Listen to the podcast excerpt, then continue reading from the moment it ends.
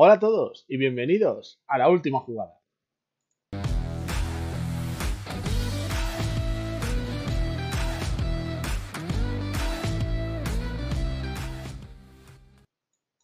Ya estamos de vuelta, otro martes más. Eh, un, martes algo distinto, ya que, bueno, como ya habéis sabido, ha habido parón de selecciones. ¿Qué quiere decir eso? Bueno, pues que no tenemos ligas. Y dices, oye, pero si tu resumen es hablando de la Liga Española y luego un poquito de las demás ligas, ¿de qué vas a hablar hoy? Bueno, pues de lo que ha habido, ¿no? Y nos tenemos que adaptar un poquito a lo que, pues, lo que nos ha dado el fútbol este, este, fin de semana y esta semana en general. Y, y, bueno, ha habido cositas interesantes, sobre todo en selecciones, ha habido sorpresas, algunas sorpresillas por ahí. Así que bueno, pues vamos a empezar, si os parece bien. Eh, y vamos a empezar, pues algo que comenté la semana pasada, de que iba a haber esta semana.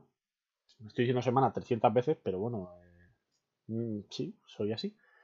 Y es que había Champions League femenina. Estaba la clasificación donde teníamos dos equipos españoles, uno que era el Real Madrid y otro que era el Levante. Ninguno de los dos ganó, ya lo decimos, pero el Madrid se empató a uno en casa frente al City, al Manchester City, y empató en el minuto 92. O sea, no es que jugara un mal partido, porque de hecho falló un penalti en Madrid que se, se pondría con el 1-0 en ese momento, pero bueno, consiguió el empate en el 92, mantiene las esperanzas altas y la vuelta que se juega la semana que viene, que luego lo diré, los dos partidos, eh, juegan, claro, han jugado los dos en casa, ahora juegan los dos equipos fuera de casa en la vuelta, así que vamos a ver si puede por lo menos sacar otro empate a uno o otro empate a dos. Un empate con goles le vale al Madrid, porque qué mínimo que una prórroga. Y luego pues tenemos al Levante que lo tiene un poquito más complicado que el Real Madrid, porque bueno, un partido donde no había nada, no había goles, y a raíz del minuto 80 pues hubo tres goles, donde el partido acabó con un Levante 1, eh, Olympique de Lyon 2. Eh, creo que no es un mal resultado para enfrentarse al Lyon, porque bueno, el, el es uno de los equipos más fuertes que hay en Europa en fútbol femenino. De hecho, top 2, top 3, junto con, con el Barça a día de hoy. Yo creo que son eh, los dos equipos más fuertes. Y, y bueno, vas perdiendo la eliminatoria, sí es verdad que has perdido en tu campo, pero oye, un partido regulero del Lyon, donde tú te llevas un par de golitos, ganas un 0-2 y te vas para casa contento, pues no estaría mal, ¿no? Pero bueno, habrá que verlo la semana que viene, lo comentaré también. Pero bueno, para que sepáis que, que están en los partidos, que estamos los dos equipos españoles vivos, así que mucha suerte para la vuelta para ver si consiguen sacar resultados positivos. Y ahora ya sí, empezamos con el sustituto a la liga, que es los partidos que ha habido de clasificación para el Mundial. Y primero, pues vamos a comentar los partidos que ha tenido España, que ha tenido dos, ya que el tercero lo tiene mañana. Eh, primer partido que juegan Suecia 2, España 1. Mm, por parte de España, bueno, gol de Carlos Soler, sabéis que siempre me gusta decir los goleadores de, de España. Eh, yo estuve viendo el partido, no sé vosotros cómo lo veríais.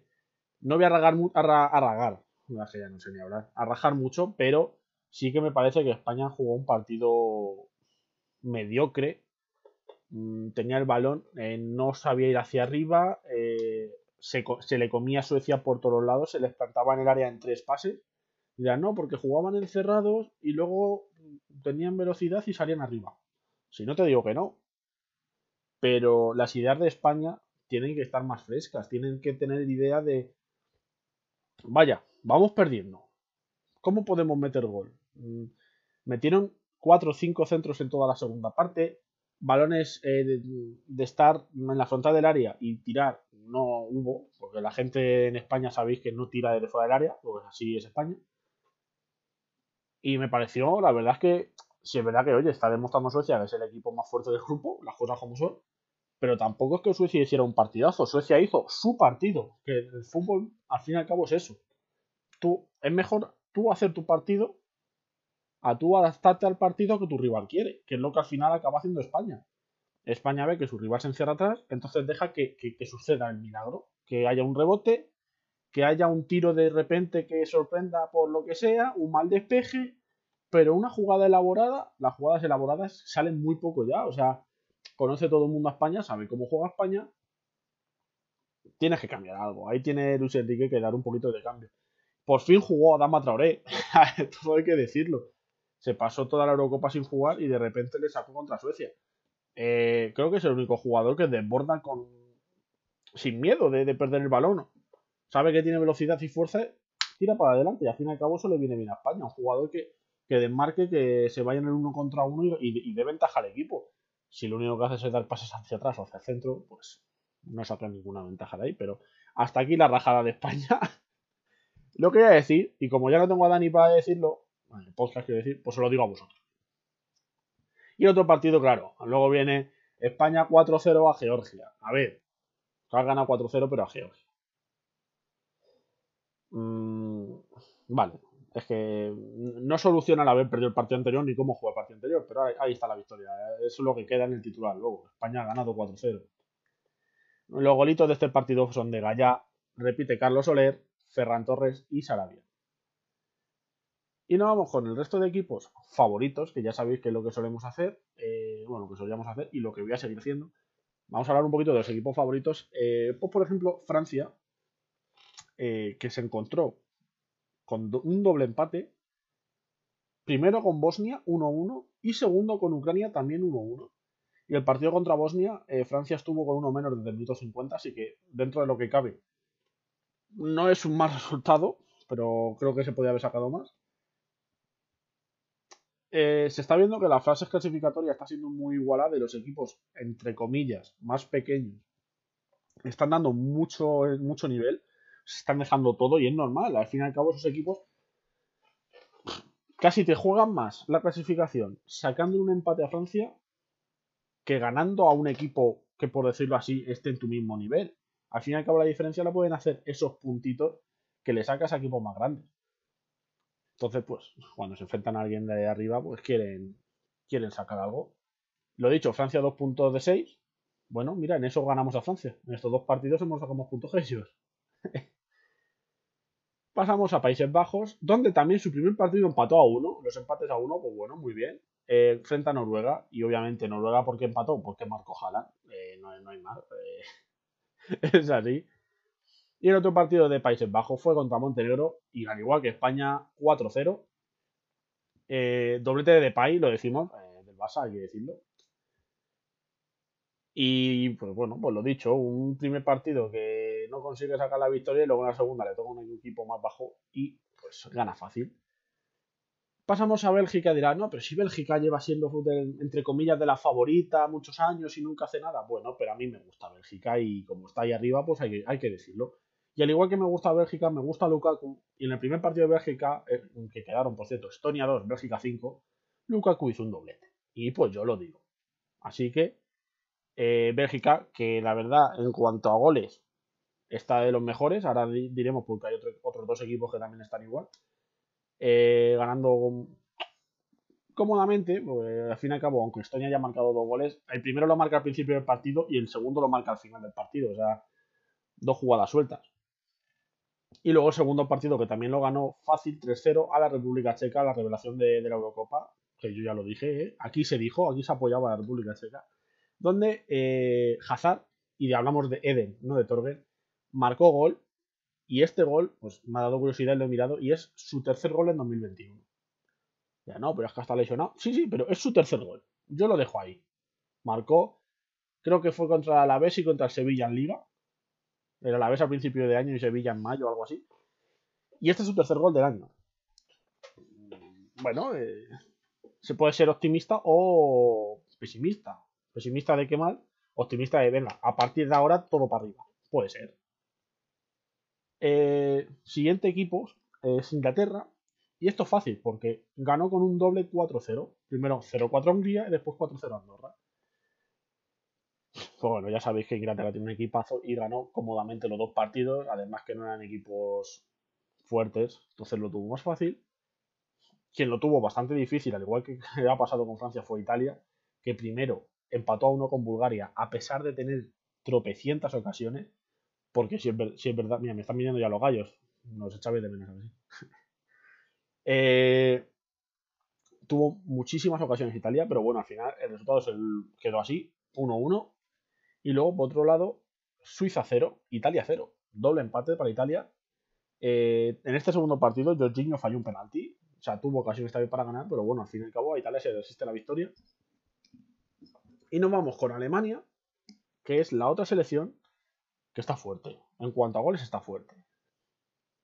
Primero ganó, me sorprende, porque ganó a Liechtenstein 0-2. Me esperaba, pues, un poquito más de goles, la verdad. ¿Cómo lo subo en el siguiente partido? Que fue una Alemania 6, Armenia 0.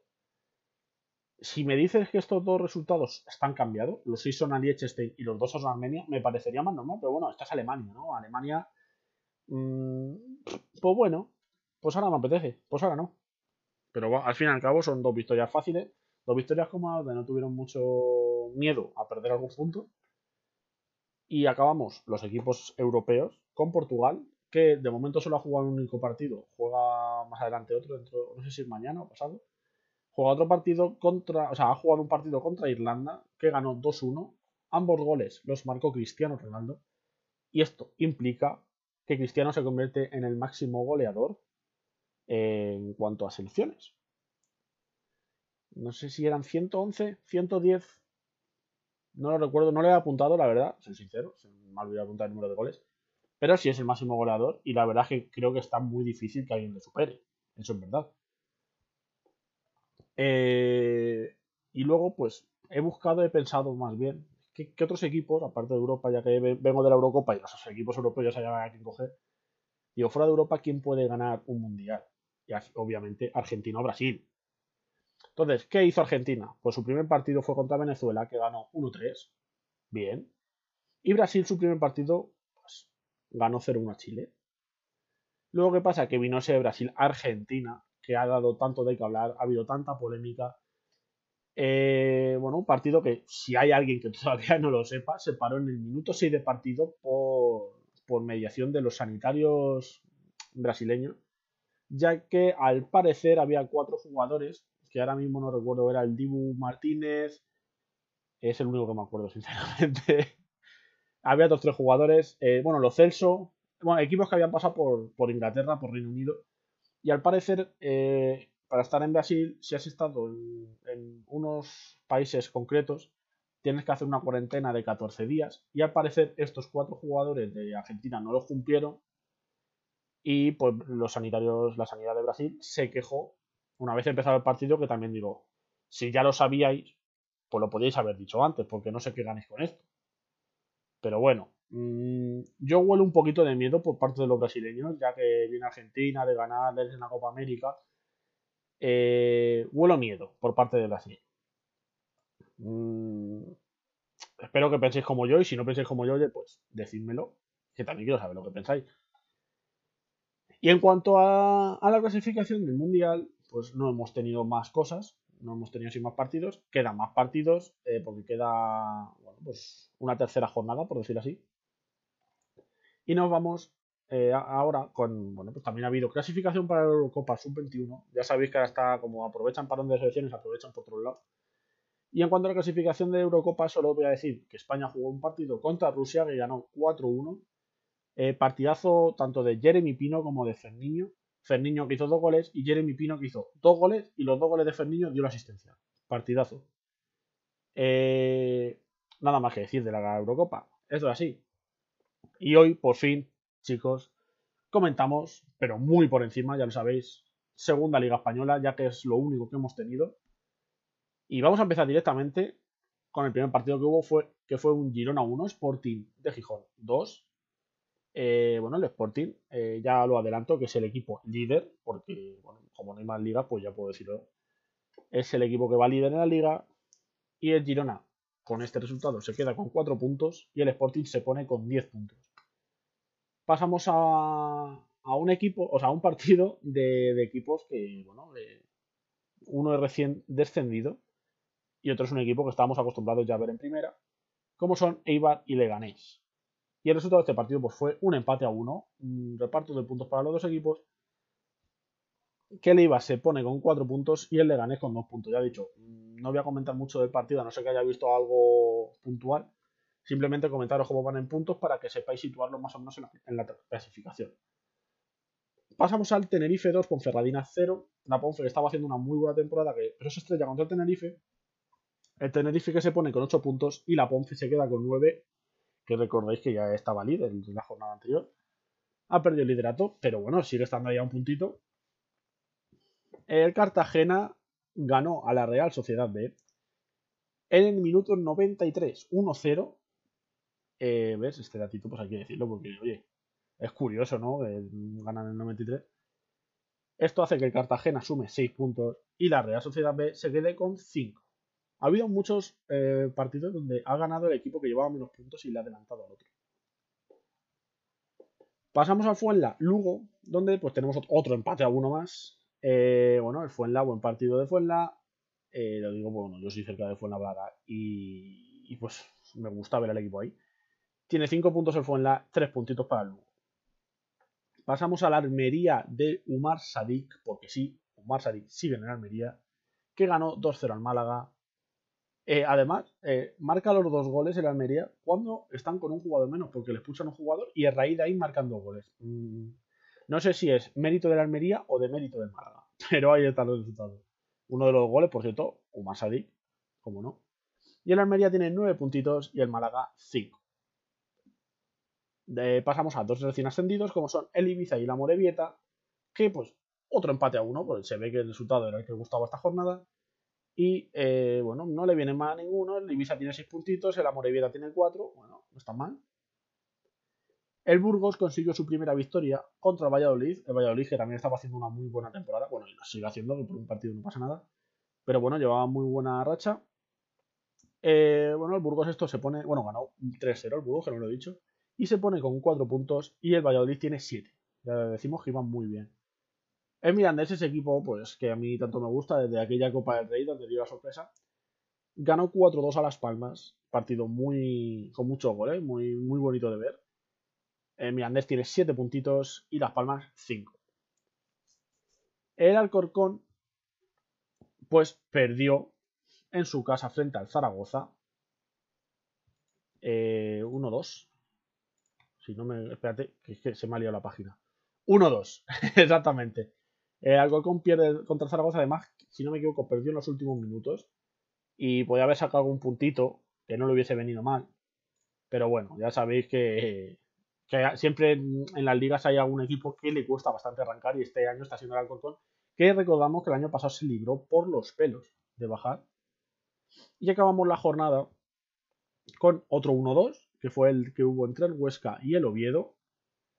El Huesca, que se hubiese puesto bastante arriba sin haber ganado porque llevaba 6 puntos y con 6 puntos se queda.